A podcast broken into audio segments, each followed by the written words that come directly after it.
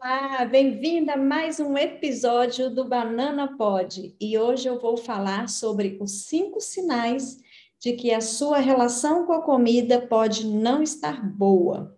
Pois é, muitas vezes a pessoa fica sem saber, mas será que eu tenho mentalidade de dieta? Que nível que é essa mentalidade? Será que eu, a, a, forma com que eu me alimento, ela está muito errada, muito disfuncional? É isso mesmo? Não é? Então, agora eu vou te falar de cinco sinais que vai te ajudar a nortear como anda a sua relação com a comida.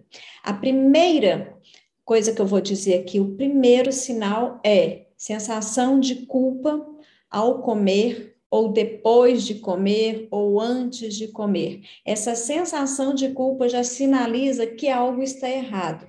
Se comer é algo fisiológico, é algo natural, nós precisamos comer, dormir, fazer atividade física, respirar. Se está dentro das nossas necessidades fisiológicas e eu estou sentindo culpa, tem algo errado aí. Uma outra questão é dividir os alimentos entre bons, ruins, gordo, magro, isso pode, isso não pode, isso é light, isso é gordice. Esse tipo de fala de, de, de, divisão, né, essa, criar essa dicotomia entre alimentos corretos e incorretos, entre certo e errado, vem de uma mentalidade de dieta, onde foi construída uma ideia de que a alimentação ela tem um objetivo prioritário em fazer a pessoa emagrecer tudo que ela busca a respeito da alimentação, o que, que ela quer aprender, os hábitos que ela quer mudar, rege em torno de uma dieta, de uma ah, para ter, obter determinado resultado, por exemplo, para emagrecer, para ganhar massa muscular, para ficar com a barriga chapada. Então, esse tipo de comportamento de dividir os alimentos em grupos é um sinal também de que a relação com a comida não está boa.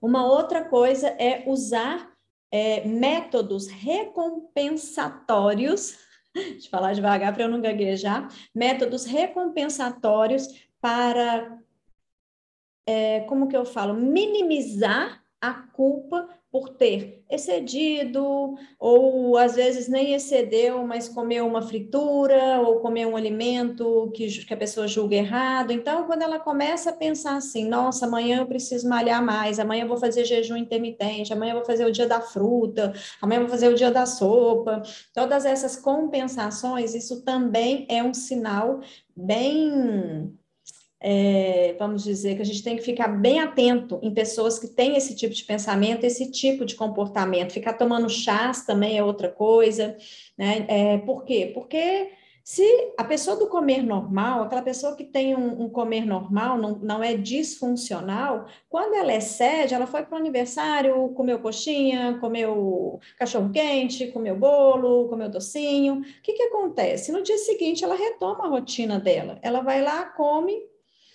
celebra, curte, desfruta daquele evento, volta para casa e volta para a rotina. Esse é o comer normal. Agora, quando a pessoa come, está ali, ela está comendo e está se culpando, ela está comendo e se arrependendo, comendo e achando que não devia comer, e ainda fica pensando em como que eu posso compensar esse excesso. Isso daí já é um sinal, vamos dizer, moderado a grave de uma relação disfuncional, de uma relação que não está legal com a comida. A outra coisa é passar fome voluntariamente. O que, é passar fome voluntariamente? É fazer dieta. Fazer dieta, trancar a boca, é uma forma de você passar fome né? Às vezes a barriga ronca. Quantas vezes eu escutava as pessoas dizendo assim: Nossa, eu vou lá e fico tomando cafezinho, eu vou lá e tomo como uma gelatina é, light, diet. Isso há muitos anos, né? Porque eu já fui emagrecionista, eu já ajudei as pessoas a emagrecerem com dietas restritivas, já prescrevi dieta de 800 calorias. Hoje eu olho para trás e me arrependo profundamente, mas faz parte da minha jornada. Era o que a gente tinha lá 20 anos atrás, há 18 anos atrás, não, não falava dessa nutrição mais humanizada, dessa alimentação, né, dando um passo de cada vez, aprendendo a criar novos hábitos, sem precisar fazer nada radical, sem focar puramente nas calorias e nos nutrientes, porque era assim que eu aprendi. Né? Foi assim, a minha formação ela foi é, em cima de ajudar as pessoas emagrecendo, diminuindo as calorias dela. Ainda não tinha esse olhar aprofundado sobre o comportamento alimentar, como ela se sente quando ela faz isso, não era puramente mecanicista, né? Uma coisa meio robotizada. A gente olhava a pessoa como um robozinho. Você vai comer X calorias, X refeições, X quantidade para você obter X resultado.